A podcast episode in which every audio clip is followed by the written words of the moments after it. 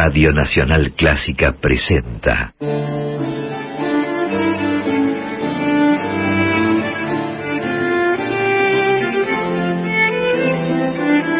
Clásica en La.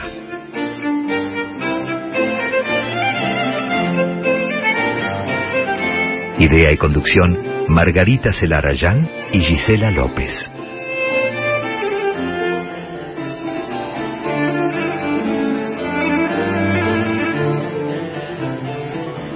¿Cómo están? Muy buenas tardes.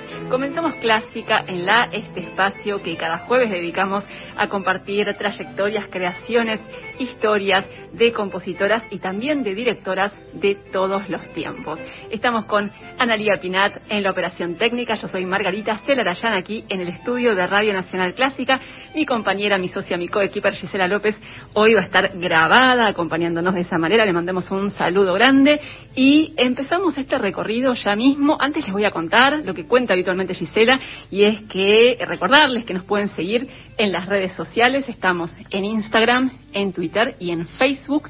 Nos buscan y nos pueden encontrar como arroba en la clásica arroba en la clásica y de esa manera comunicarse con nosotras y también enterarse no solamente de los contenidos de cada programa, sino también de muchas actividades y también iniciativas que tienen que ver con la temática de este programa, que es la visibilización de las actividades de compositoras y de directoras.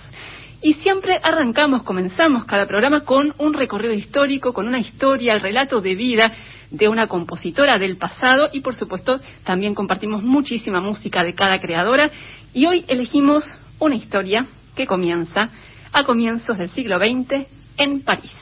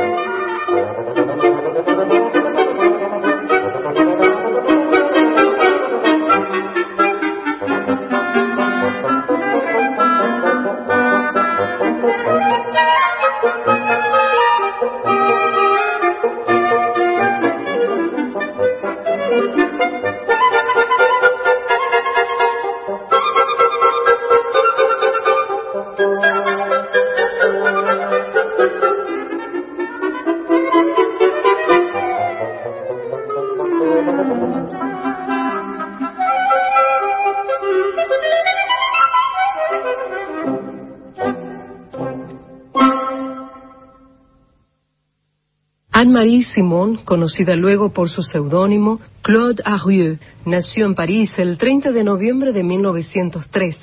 Creció en un hogar musical totalmente atípico, ya que su madre, Cécile Simon, era pianista y también compositora. Con esa referencia femenina tan cercana y potente, el destino de la pequeña Anne-Marie quedó marcado de manera muy temprana. Comenzó a estudiar música desde pequeña y pronto se destacó en el piano. En 1924, a los 21 años, ingresó en el Conservatorio de París para continuar su formación como pianista. Allí tuvo algunos maestros célebres como Marguerite Long y Paul Dukas, pero poco a poco empezó a interesarse cada vez más por la composición. Ya desde ese periodo de estudiante comenzó a desarrollar su propio estilo, siempre interesada en la evolución del lenguaje musical y en las diversas técnicas disponibles para lograrlo, pero sin preocuparse por seguir las tendencias de la época. En 1926, cuando comenzaba a definir que su actividad profesional se centraría en la creación musical, Anne-Marie Simon eligió emprender esa tarea utilizando un seudónimo, Claude Arrieux. Aunque públicamente nunca explicó la razón que motivó esta decisión, es probable que lo haya hecho para evitar que cayeran prejuicios sobre su obra por el simple hecho de ser una mujer.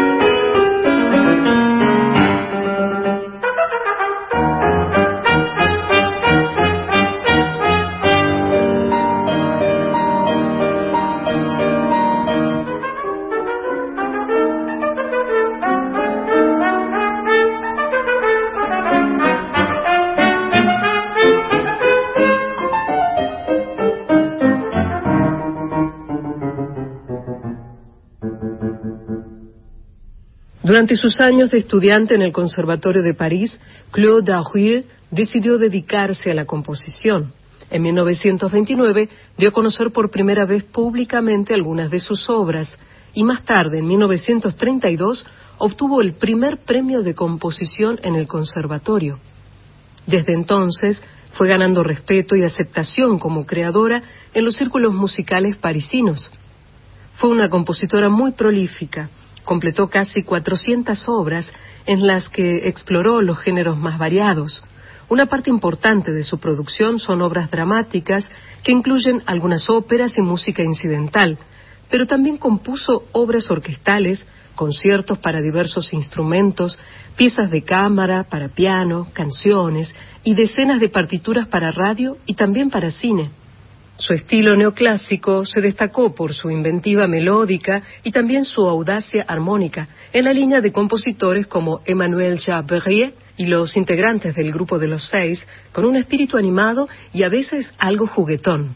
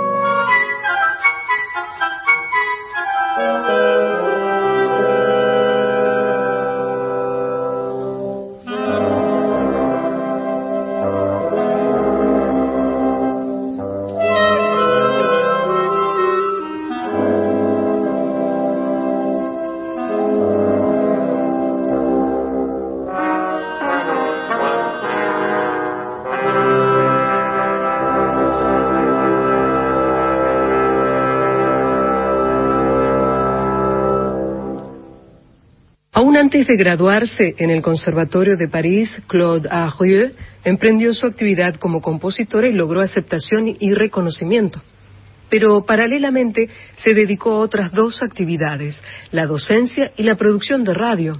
En 1935 comenzó a trabajar como productora y asistente de efectos sonoros en la radiodifusión francesa, donde llegó a ser directora adjunta del Departamento de Ilustraciones Sonoras. Durante esos años de trabajo en la radio se interesó por la música electrónica y a mediados de la década del 40 colaboró con Pierre Jaffer, el creador de la música concreta. Sin embargo, pese a esas experimentaciones, Claude Arrieux no incorporaría esos recursos a sus propias composiciones.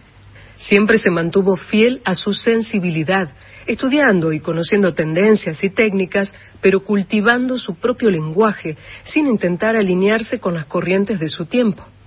En los años 40 recibió varios reconocimientos por su tarea como compositora. Obtuvo en Venecia el Premio Italia y recibió diversas distinciones en Francia, incluyendo la prestigiosa Legión de Honor. Claude Arrieux falleció en París en 1990 a los 86 años y aunque posteriormente caería en el olvido como tantas otras creadoras de la historia de la música, se ubicó entre los compositores y compositoras más prolíficos y versátiles de Francia durante la segunda mitad del siglo XX.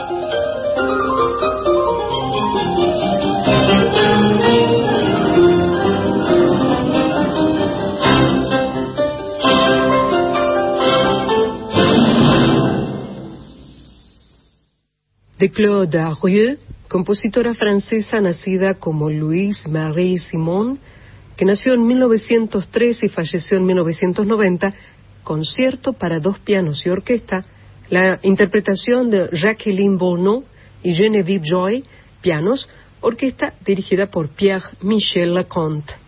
Y antes escuchamos otras obras de Claude Arrieux, Quinteto en Do, Quinteto de Vientos del Conservatorio de Luxemburgo, primer movimiento de la pieza del concierto para trompeta y piano, en trompeta Guy Trouvon, al piano Dana Ciocarli, final del Deseto para vientos, la interpretación del ensamble Neoteric Chambers Wings.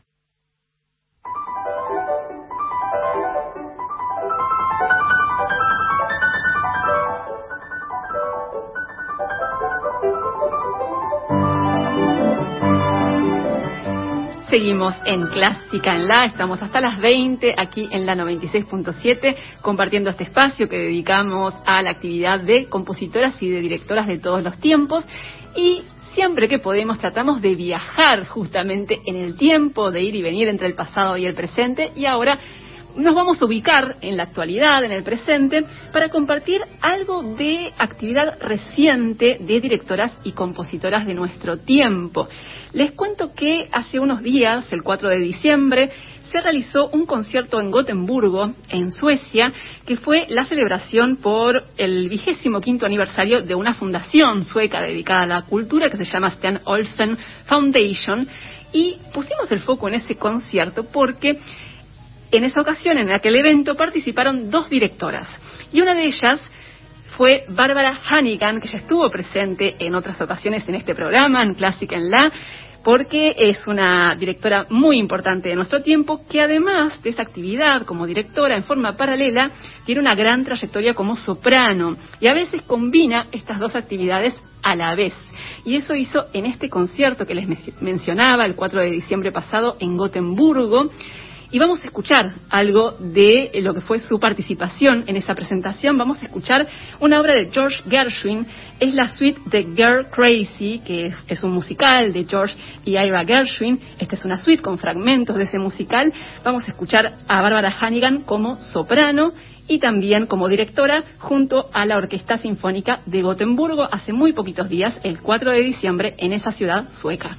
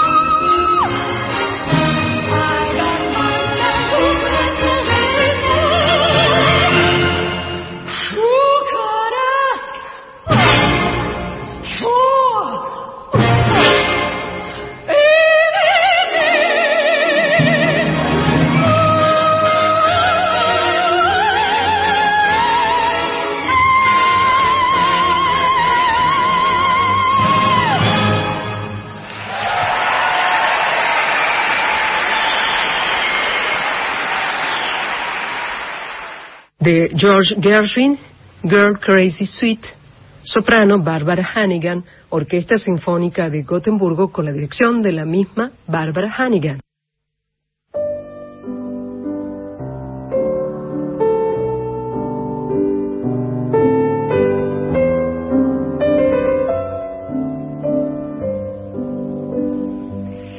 esta interpretación que estábamos compartiendo recién de Bárbara Hannigan fue, como les decía antes, el 4 de diciembre pasado en un concierto en Gotemburgo, Suecia, en el aniversario de una fundación sueca dedicada a la cultura en la, en la cual participó también otra directora dirigiendo la Orquesta Sinfónica de Gotemburgo. Es Anja Billmeier, una directora alemana nacida en 1978, que actualmente es la directora principal de la orquesta de la residencia de La Haya en Holanda y ella lleva ya más de 15 años de trayectoria como directora, Anja Billmeier, dirigiendo orquestas muy importantes en Europa como la Orquesta de la Ciudad de Birmingham, la Filarmónica de la BBC y la Orquesta Nacional de España, entre muchas otras. Y esta directora, Anja Billmeier, en este concierto en Gotemburgo, dirigió una obra de una compositora sueca que se llama Andrea Tarrodi, una joven compositora, bastante joven, nacida en 1981 que después de ganar un premio importante en Suecia en el año 2010, empezó a poder difundir su música a nivel internacional y en los últimos años esta compositora, Andrea Tarrodi, dio a conocer sus obras en, salas muy, en salas de concierto muy importantes como la Royal Albert Hall de Londres, la Filarmonía de Berlín o el Musikverein de Viena. Así que vamos a escuchar una obra de esta compositora, Andrea Tarrodi, compositora sueca nacida en 1981. La obra es la Obertura Festiva y la vamos a escuchar por la Orquesta Sinfónica de Gotemburgo, dirigida por la directora alemana Anja Billmeier, en este concierto hace pocos días, el 4 de diciembre pasado, en Gotemburgo, Suecia.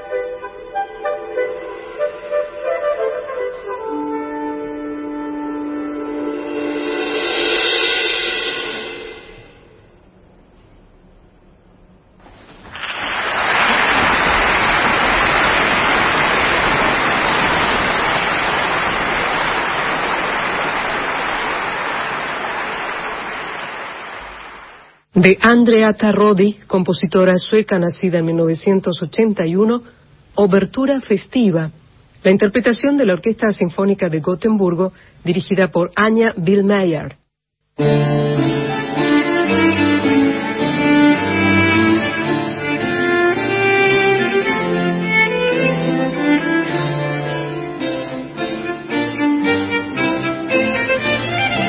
comenzamos la segunda y última hora de Clásica en la, aquí en la 96.7. Estamos hasta las 20 compartiendo este espacio que dedicamos a las actividades y creaciones de compositoras y también a las trayectorias de directoras de todos los tiempos. Eh, se está yendo ya Analia Pinat y llega al control y a la operación técnica Laura Higa, a quien saludamos. Y eh, antes de avanzar con lo que nos queda del programa, les recuerdo lo que habitualmente les recuerda mi compañera Gisela López, que es que pueden seguirnos, les reitero, en las redes sociales, nos encuentran en Facebook, en Twitter y especialmente en Instagram como arroba en la clásica, arroba en la clásica. Ahí pueden seguirnos, enterarse de los contenidos del programa y también de muchas novedades, muchas noticias que tienen que ver con las actividades y la visibilización de desarrollo y trayectorias de compositoras y de directoras. Y también les quiero recordar, por si no lo saben, que eh, nos pueden encontrar también eh, como en formato podcast. Cada programa de este año 2021 está disponible en ese formato para poder escucharlos en cualquier momento, cuando quieran en dos plataformas. Estamos en Spotify y también en iTunes. Pueden buscarnos como podcast clásica en la. Con ese nombre nos encuentran y pueden escuchar todos los programas de este año. Cada programa está disponible apenas un par de días después de la emisión, o sea que el programa de hoy va a estar disponible durante el fin de semana para que puedan escucharlo cuando quieran y de la manera que prefieran. Les recuerdo entonces en Spotify y en iTunes nos encuentran como podcast clásica en la. Y ahora sí, vamos a la música. Nos quedamos en la actualidad porque les quiero contar una noticia que es que hace muy poco se anunció eh, la ganadora de un premio muy prestigioso que es el premio Hindemith que se otorga desde el año 1990 a compositores y compositoras destacados de, la actualidad, contemporáneos, en el marco de un festival muy importante en Alemania, que es el Festival de Música Schleswig-Holstein. La ganadora de la edición 2022 de este premio muy prestigioso, el premio Hindemith, es la compositora Hannah Kendall. En ediciones anteriores ganaron este premio Hindemith otros creadores y creadoras muy importantes como Thomas Hades, Jörg Birdman, Lera Auerbach y Olga Neuwirth, entre otros. Les cuento que Hannah Kendall, la flamante ganadora de la edición 2022 del premio Hindemith, es una compositora que nació en Londres en 1984. Actualmente está cursando su doctorado en la Universidad de Columbia y ella viene ganando reconocimiento en los últimos años como compositora. Últimamente trabajó con agrupaciones muy prestigiosas que interpretaron algunas de sus obras, como la Orquesta Sinfónica de Londres, la Orquesta Sinfónica de Boston y el Ensamble Modern. Hannah Kendall entonces es la flamante ganadora del premio Hindemith, un muy, importante galardón que se entrega a compositores y compositoras en Alemania. Vamos a escuchar una obra de esta compositora, de Hannah Kendall, en un registro muy, muy nuevo del día de ayer, ayer 8 de diciembre, en otra ciudad sueca, la capital de Suecia, que es Estocolmo, se hizo un concierto en honor a los ganadores del premio Nobel y se interpretó una obra de esta compositora, de Hannah Kendall. Así que vamos a escucharla. La obra se llama The Spark Catchers, de Hannah Kendall, esta, compositora británica nacida en 1984. La interpretan la Orquesta Filarmónica de Estocolmo, dirigida por Ryan Bancroft, en este concierto que fue ayer, 8 de diciembre, en honor a los ganadores del Premio Nobel en Estocolmo.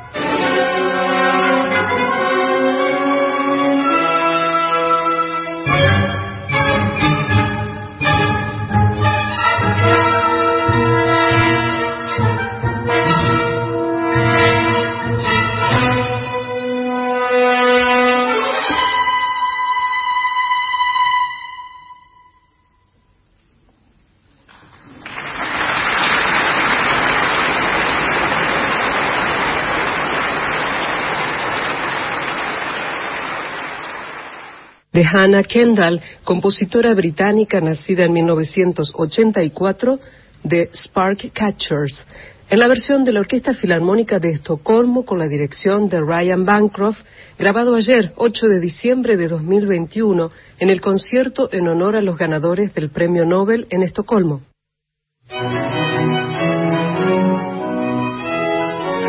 Seguimos en Clásica en La, estamos hasta las 20 por la 96.7 y ahora es momento de una charla, de una entrevista con una musicóloga especialista en la temática que nos convoca en nuestro país, las mujeres en la música. Ella ya estuvo presente en otras ocasiones aquí en Clásica en La, es Romina Decilio, es licenciada y profesora en artes por la Facultad de Filosofía y Letras de la Universidad de Buenos Aires, también es docente de la Universidad Nacional de las Artes e investigadora del Instituto Nacional de Musicología Carlos Vega. Es, como les decía, una especialista en esta temática, en las mujeres en la música y en especial en las compositoras y realiza el programa de doctorado en Historia y Teoría de las Artes con un proyecto sobre algunas mujeres compositoras en Buenos Aires entre 1930 y 1955. Y Romina Decilio es además una amiga de hace mucho tiempo, nos conocimos cuando cursábamos la licenciatura en artes en la UBA y una vez más es un placer enorme tenerla aquí a través de la línea telefónica en Clásica en la. Hola Romina, ¿cómo estás? Aquí Margarita, ¿cómo va?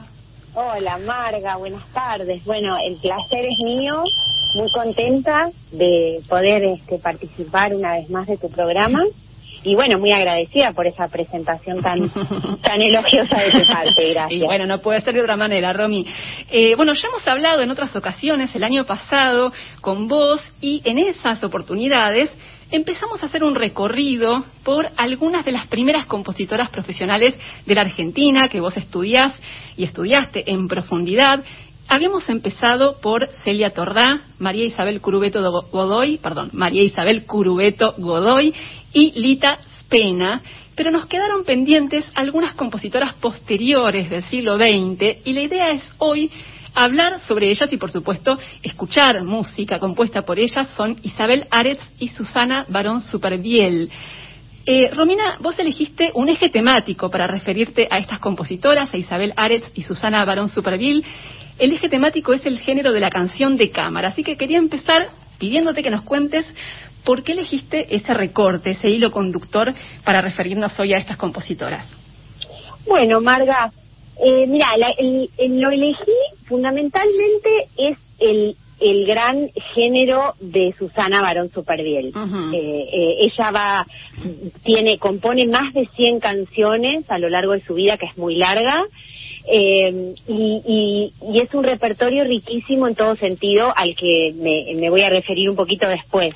En el caso de Isabel Ares es un es un género muy importante en el momento en el cual yo la estudio, porque Isabel Ares es otra compositora que vive muchísimos años, casi un siglo, nació en 1909 y falleció en 2005.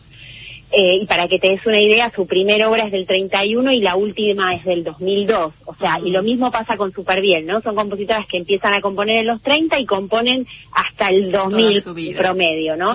Entonces, tienen muchísima obra. Ares no es que se dedique especialmente a la canción de cámara en toda su carrera, pero sí en el periodo inicial y realmente lo que me interesaba es que los abordajes que hacen son muy diferentes y a la vez muy particulares. La canción de cámara a partir de los años 30 es un género importante, la canción de cámara con, con texto en castellano. Es un género importante de la música argentina de tradición escrita. Sí es un género del cual se habla, del cual eh, em, se, se dice cómo debe ser, ¿viste? Esos géneros que, que se están conformando y de los cuales la crítica se expresa porque, bueno, porque veníamos de la canción de cámara aún escrita por compositores argentinos, utilizando texto en francés o en italiano. Entonces, el paso al castellano es un tema. En el caso de Ares, es bien bien interesante porque eh, esa, eh, bueno, Isabel Aret, eh, te cuento un poquito. Dale, contame, porque la conocemos eh, esencialmente por ese gran trabajo que hizo en el terreno de la etnomusicología, ¿no? Pero también fue una compositora muy importante. Y ella defendió muchísimo su, su rol y su práctica de compositora. Ya te digo, su última obra es del 2002, claro. compuso y, no tiene y no tiene baches. Este, viste, ella tiene empieza con una formación tradicional en el Conservatorio Nacional, ella va a ser de las primeras egresadas del Conservatorio Nacional. Egresa alrededor del 35, no tengo la fecha exacta, pero hay, eh, hay acontecimientos que más o menos lo sitúan en esos en esos años. Es alumna de Atostalma, en, armonía, digamos, que era el gran maestro de armonía y composición, es alumna de, de Rafael González en piano, ella quería ser concertista de piano, pero hace un, un clic, digamos, y, y, una, y un redireccionamiento de, de su carrera a partir de que conoce a Carlos Vega a comienzo de los años 30. Ella está como buscando su un, un, una identidad para su música, para la composición de su música. Ella se siente compositora, ella es identificada como compositora por sus compañeros, inclusive, eh, bueno, ella tiene un encuentro con con eh, Héctor Villalobos cuando viene a la Argentina en el 35 y, y bueno y, eh, eh, por, por, por otros motivos digamos porque le hace una entrevista pero le, le logra mostrarle sus obras a Villalobos y Villalobos le, le, propone una beca de estudio para, para estudiar con él en Río orquestación, que es algo que ella va a hacer en el 37. Digamos, tenía una, se ve que un, un temperamento así para, para, para plantarse como compositora, pero quería un lenguaje distinto, no quería componer, digamos, a la europea. Si bien, por supuesto, empieza componiendo a la europea porque son las herramientas que aprendió. Pero de, de la mano de Vega, y ella empieza a conocer la música criolla. Claro. Conoce a Vega en una en una en una conferencia de Vega eh, había una una discípula, otra discípula de Vega que, que interpretaba esas melodías recogidas en el trabajo de campo y parece que Isabel, ella misma lo cuenta, empieza a tomar nota, ¿no? Empieza a hacer como si fuera, como por su práctica del dictado rítmico melódico, digo yo, empieza a tomar a tomar nota y Vega la ve y cuando termina la conferencia se le acerca y conversan, ella le, le, cuenta su interés y él la invita a que lo visite en, este, en el gabinete de musicología que, que él había recién conformado eh, y empiezan una trayectoria que, bueno, que a ella la va a ligar a la etnomusicología para siempre, digamos. Este, pero lo, pero lo interesante de estos años es que, bueno, ella misma eh, para, eh, para colaborar, se apasiona con el trabajo de Vega, empieza a hacer trabajo de campo y qué sé yo, pero no, no solo eso, sino que atrae a otras compañeras de ella del conservatorio, como Silvia Einstein, que fue también una gran pianista, compositora, directora de, orquesta, y terminó siendo la mujer de Carlos Vega, este como un dato eh, anecdótico, después después este, se separó y bueno, se radicó también en Venezuela como como lo hará también la misma Isabel Ares. Y en esos en ese periodo de los años desde el 37 en adelante, ellas, eh, este grupo de, que la verdad que eran todas discípulas mayormente, había uno o dos varones, pero era un grupo de discípulas mujeres que, que colaboraban con Vega, empiezan a trabajar en, en, un proyecto que fue la creación eh, de música en estilo popular. O sea, un proyecto de Vega de, eh, digamos, normalizar, sistematizar las características de la música criolla como una herramienta eh, para la composición. Claro. Como un manual, digamos, por decirlo de alguna manera, para la composición. Y eh, pone a trabajar a, a, sus discípulas que eran todas casi egresadas o ya o recién egresadas del conservatorio que manejaban la música escrita. Claro. Entonces eh, podían pautar, podían eh, transcribir eh, y, y, después eh, cre o crear cosas nuevas o armonizar, eh, este tipo de cosas. Va a haber un ciclo bien interesante que se llama Primera Serie Criolla, que tiene una edición, que es de 1941, que a mí me encanta ese, ese ciclo porque reúne eh, el trabajo colaborativo de, de estas discípulas, con Isabel a la cabeza, porque Isabel es la creadora de la música. Entonces siempre la figura de la creación tiene otro otro peso, ¿no? La creación musical tiene siempre una jerarquía eh en términos de valor, me refiero, ¿no? De, de, aprecio y de, jerarquización respecto de, del, resto de las actividades. Y, y bueno, lo, empiezan a, hay una poeta que se llama Margarita Silvano de Regoli, que también empieza a hacer eh, viajes de campo para para escribir en estilo popular. Eh, que, que, es algo que también Vega trabaja, porque Vega era escribía también, era poeta. Entonces a él le interesa mucho la, eh, el texto también. Empieza a sistematizar también un poco la, los rasgos del, de la poesía popular y entonces escriben eh, textos con las, con las reglas, digamos, poéticas en términos de, de, de, tipo de rima, este, de longitud de versos, ¿no es cierto? De, bueno, las características propias de, de cada poesía, por ejemplo, cuecas, gatos, eh, o sea, pues em, géneros danzables y géneros líricos.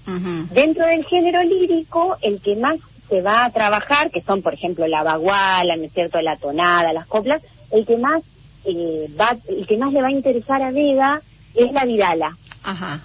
Esta, esta primera serie criolla que, que compone Ares con estos poemas de Margarita Silvano de Regoli y con ilustraciones de otra integrante del grupo, que es Aurora de Pietro, que era una pintora de la época, que pintaba también, digamos, en estilo eh, costumbrista, escenas costumbristas, que también hacía viajes de campo con Vega y hace los, los gráficos de los que van a hacer esos libros de Vega, como el libro de las danzas argentinas, el panorama de la música argentina, ¿no? Eh, se arma ahí como, como un grupo productivo de, de, trabajo y de creación y una creación colectiva, eso es lo que a mí me parece tan interesante, eh, con las reglas de los poemas, con, las, con los gráficos de las danzas, y bueno, siguiendo en ese en esa misma dirección las pautas de la música, pero con las libertades de, de, eh, especialmente quizá en el plano armónico. Claro. ¿No es cierto? ajustándose al plano de lo melódico y de lo formal, por el tema de la alternancia, por ejemplo, de copla y estribillo, eso eso va a estar, vamos a tener ahora oportunidad de escuchar una vidala. Sí. Lo que lo que quiero comentar de la vidala, que, que es la única pieza lírica, porque las otras dos son coreográficas, hay una cueca y un triunfo, el número central es la vidala, y eh, el, la poesía es de Carlos Vega. Ah, mira vos. Que eso eh, también es bien interesante porque él realmente tenía una fascinación por este por este género claro, por, la vidala. Vamos a escuchar entonces, si te parece, Romí, Dale, la vidala de Isabel Aretz. La escuchamos interpretada por Silvina Martino, soprano, y Silvia Trachsel en piano, y después seguimos conversando. ¿Cómo no?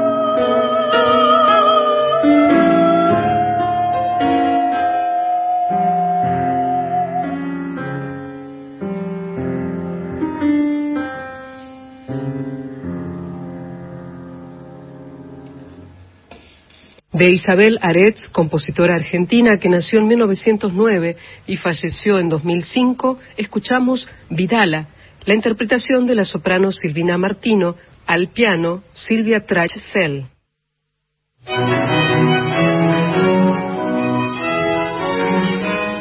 Seguimos en Clásica en la conversando con Romina Decilio, musicóloga, investigadora del Instituto Nacional de Musicología, Carlos Vega, y especialista en la temática que nos convoca, que es la actividad de compositoras, especialmente de las primeras compositoras profesionales de Buenos Aires, de la Argentina y particularmente de Buenos Aires, entre 1930 y 1955. Y lo que estamos haciendo es un recorrido por canciones de cámara de dos compositoras que Romina Decilio ha estudiado en profundidad. Una de ellas es Isabel Aretz, de la cual escuchamos recién su Vidala, y la otra es Susana Barón Superville. Así que vamos a eh, continuar este recorrido con Romina Decilio, empezando a referirnos ahora a Susana Barón Supervial. Romy, ¿qué puedes contarnos sobre ella y sobre su relación con la canción de cámara? Bueno, respecto de Susana, la verdad que la, literatura es un elemento fundamental para ella, la poesía especialmente. La poesía especialmente es su otro gran amor. Ella dice que no puede elegir entre la música y la poesía.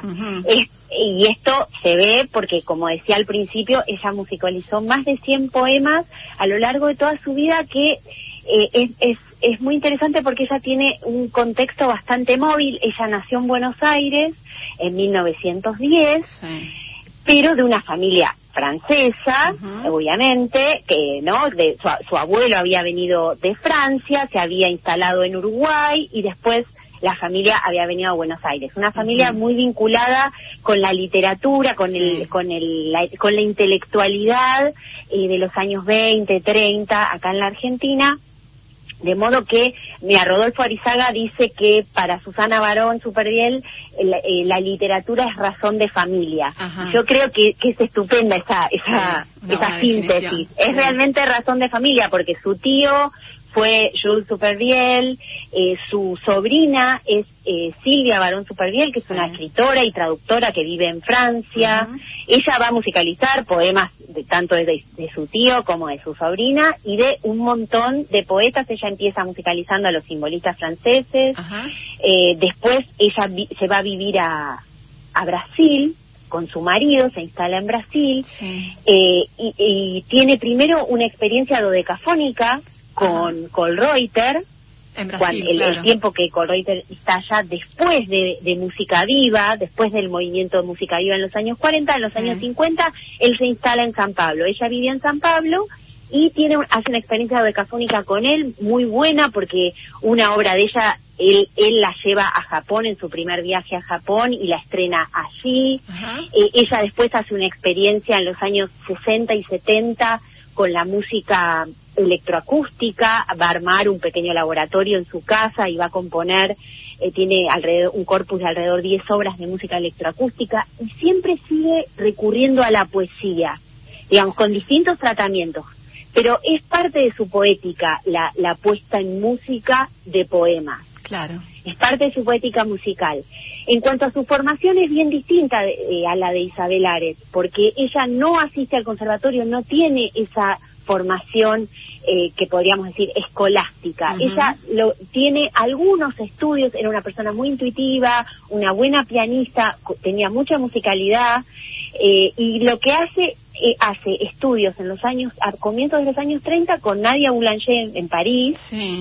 esos vínculos a ella la, van a, la van a volver a, a, París todo el tiempo. Ella va a estar siempre pivotando entre París, San Pablo y Buenos Aires, digamos, su vida adulta, ¿no? Eh, y, acá en los años 30 se vincula con, con la gente de en torno al, a la revista Sur, Victoria Ocampo, digamos, ese colectivo de, intelectuales.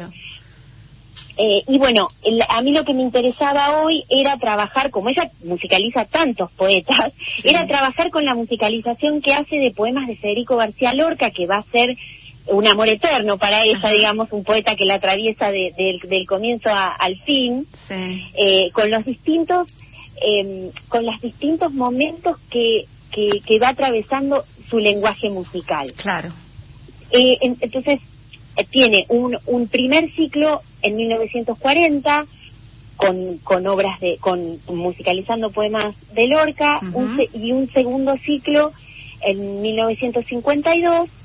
Primero voy a referirme a, este momento porque eh, pertenece, digamos, a, una misma a una misma a un mismo estilo, digamos, ¿no? De, de, lenguaje. Eh, en, los ver los poemas que ella musicaliza son del libro siempre del libro canciones eh, y ella tiene oportunidad de conocer a Lorca ah, y dice que, claro, que cuando ella lo conoce directamente se enamora de él. Ah, ¿en serio? Este, sí, total. Bueno, aparentemente cuando cuando vino García Lorca acá eh, a la Argentina, todas las mujeres se enamoraban de él. Eso eso cuenta la cuando uno estudia ese momento de la vida de Lorca, aparentemente era muy carismático y muy, seductor. Ella dice que también le pasa eh, que él le regala un poema, que es el poema Cazador, después me voy a referir a él. que ella va a tener arriba de su piano todo, toda, su vida, digamos, esa dedicatoria, un dibujito que él le hace, viste que Lorca también dibujaba, también, dibujaba. y, y bueno, ella empieza musicalizando cuatro poemas, eh, tres de la sección Canciones para Niños, que va a tener digo bueno y el otro pertenece es la apertura del libro no que, que es la sección teoría del pero de esa sección de de canciones para niños es, es bien lindo, vamos a tener, tenemos la, la oportunidad de escuchar eh, una, una de las piezas eh, y podemos escuchar ese primer pianismo de, de Barón Superviel, eh, fantasioso, ¿no? Muy, muy, muy lírico, muy melódico, eh, con, con una impronta así del impresionismo francés, pero también con elementos del neoclasicismo, por ejemplo, en términos de textura.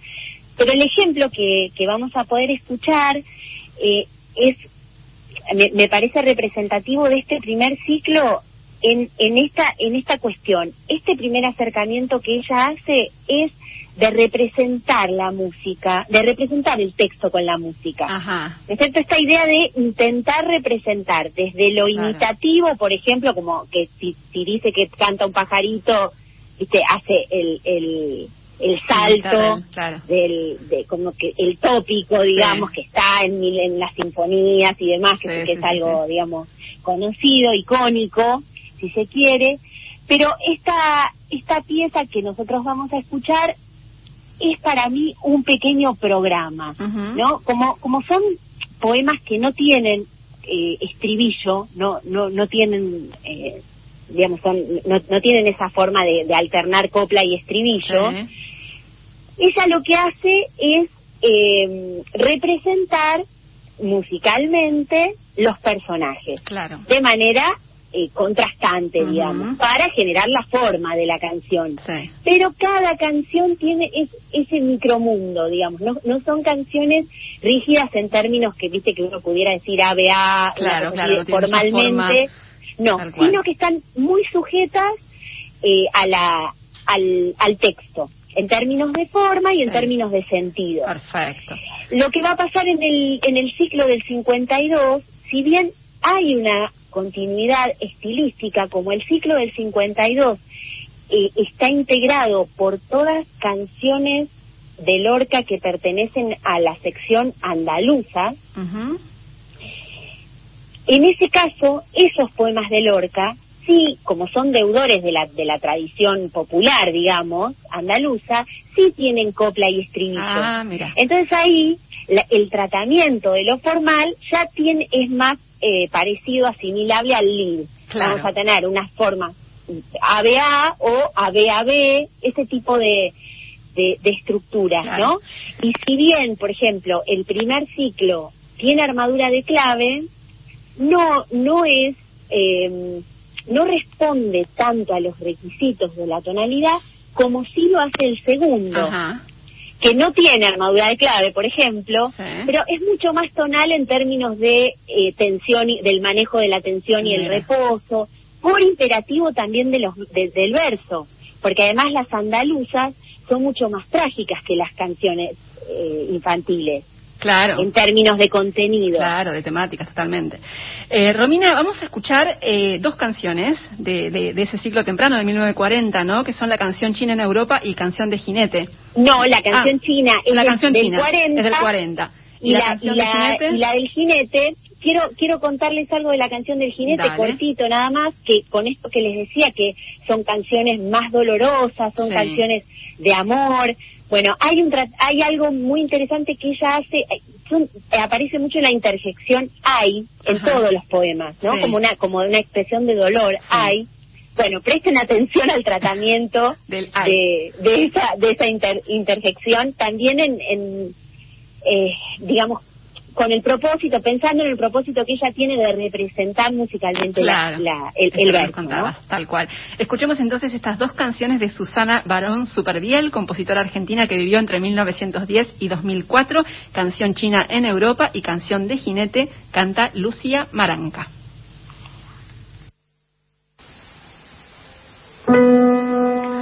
La señorita del abanico va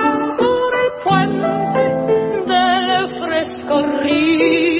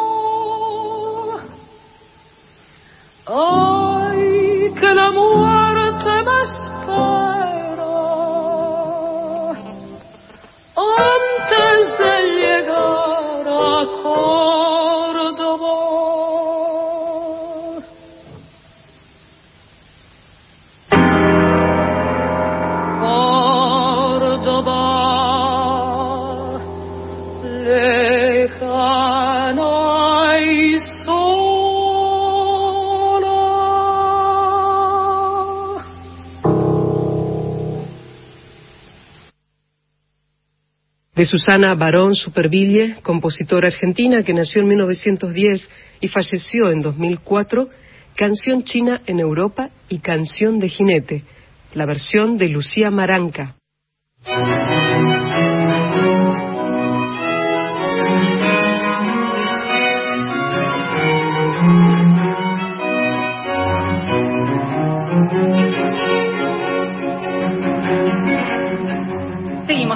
Clásica en La y estamos conversando con Romina Decilio, musicóloga, investigadora del Instituto Nacional de Musicología, Carlos Vega, especialista en la temática que nos convoca en las mujeres compositoras argentinas, especialmente en Buenos Aires, las primeras compositoras profesionales de nuestro país, y estamos haciendo un recorrido por canciones de cámara de dos compositoras, que son Isabel Aretz y Susana Barón Superviel. Y eh, vamos a escuchar algunas canciones más de Susana Barón Superviel. Romy, contanos un poco acerca de lo que viene ahora. Sí, por suerte vamos a escuchar un poquito más porque son realmente muy hermoso todo lo de Susana.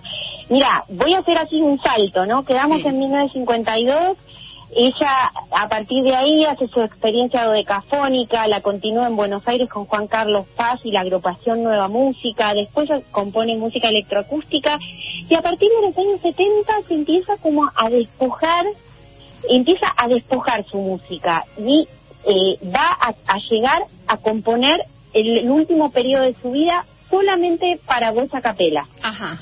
Esta, esta este primer tratamiento que hace con otros poemas de Lorca, también de canciones para niños, eh, lo, que, lo que quiero compartirles es eh, una canción que se llama El lagarto está llorando y ya acá la referencialidad desaparece por completo. O sea, el piano se transforma en un entorno, en una atmósfera, en un elemento de puntuación, digamos, con, con otro manejo del silencio y de la y de las resonancias eh, deudor en mi interpretación es deudor de, de, su de su ejercicio con, con lo con lo electroacústico o sea tiene ese se tiene puntos de contacto con esa con esa música. Y después eh, vamos a escuchar una pieza del final, justamente ese poema Cazador que yo les conté que Lorca le, le, le, le escribe, digamos, en un papel y se lo regala con un dibujito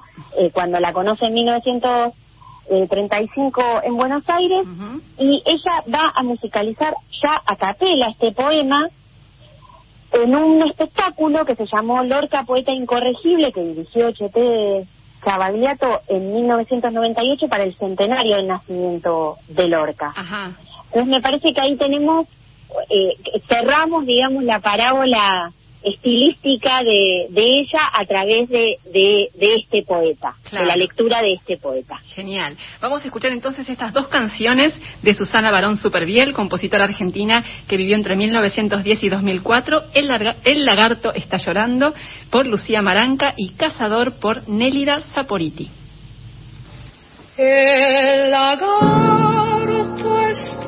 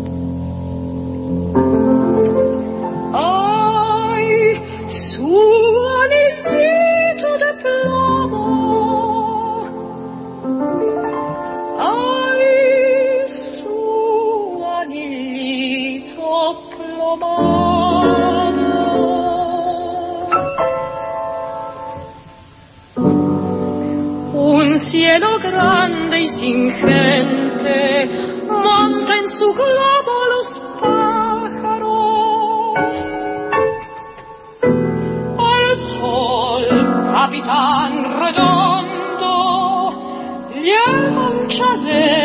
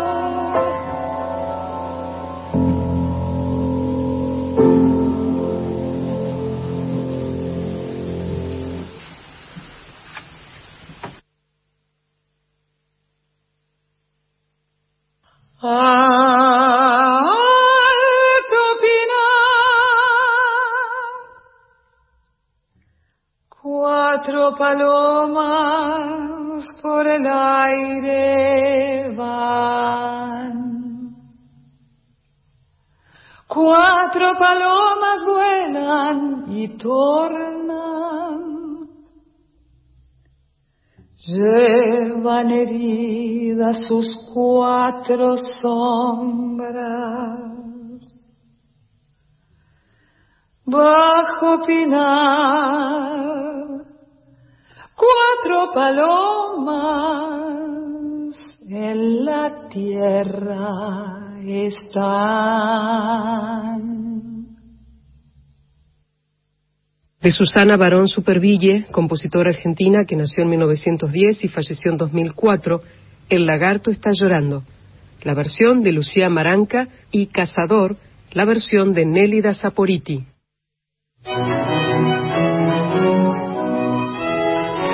Llegando ya al final de Clásica en la de hoy. Pero antes de irnos, le quiero pedir a Romina Decilio, nuestra invitada de hoy, musicóloga, especialista en compositoras, las primeras compositoras profesionales de la Argentina, que nos cuente algo sobre un proyecto muy reciente que ella impulsó y lideró, que es un proyecto de edición de partituras de compositoras argentinas. Romy, contanos acerca de este proyecto brevemente antes de irnos.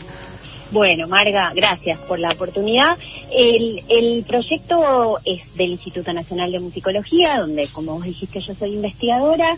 Pude reunir un grupo de personas interesadas en, en transcribir y editar partituras y lo que lo que lo que hicimos fue comenzar con un repertorio de, eh, de cámara y sinfónico porque son las, las partituras de más difícil acceso respecto de las compositoras.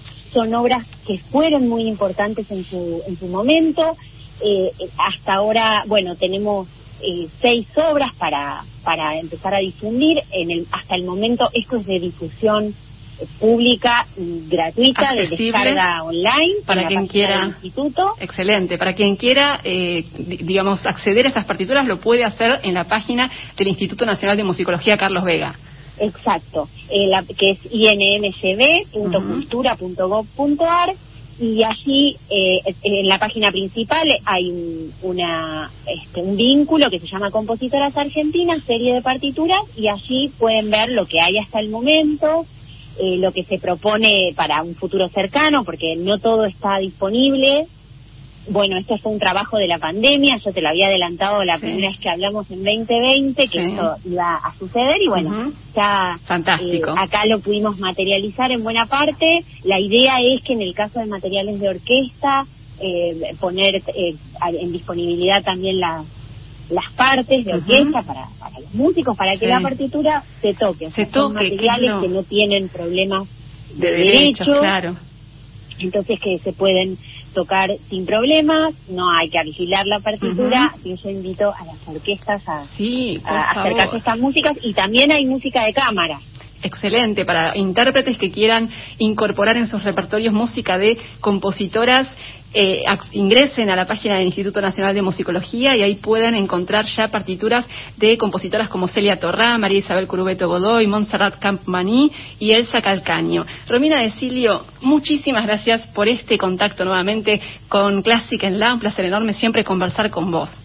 Igualmente, Marga, gracias a vos. Por favor, hasta la próxima. Y nos vamos a ir agradeciéndole, antes de despedirnos a Laura Higa, que nos acompañó en la operación técnica, nos vamos a ir con música de una de estas compositoras, de las cuales está disponible eh, su música en este trabajo de edición de partituras que lideró Romina Decilio. Nos vamos con música de Elsa Calcaño, el primer movimiento de la sonata para cello y piano de Calcaño, de Elsa Calcaño, interpretada por Fernando Gentile en cello y Laura Brunetti en piano. Así nos vamos hasta el próximo jueves. Esto fue Clásica en la. Chao, hasta la próxima.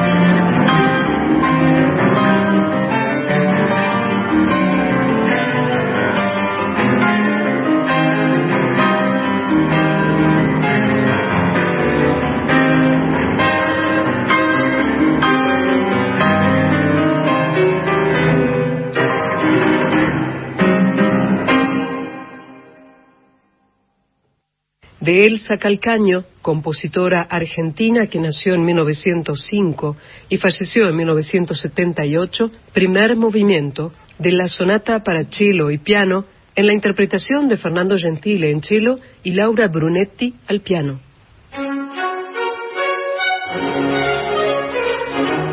Una radio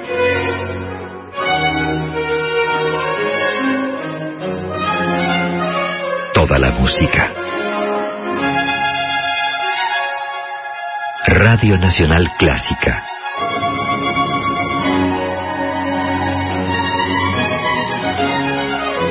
La radio pública.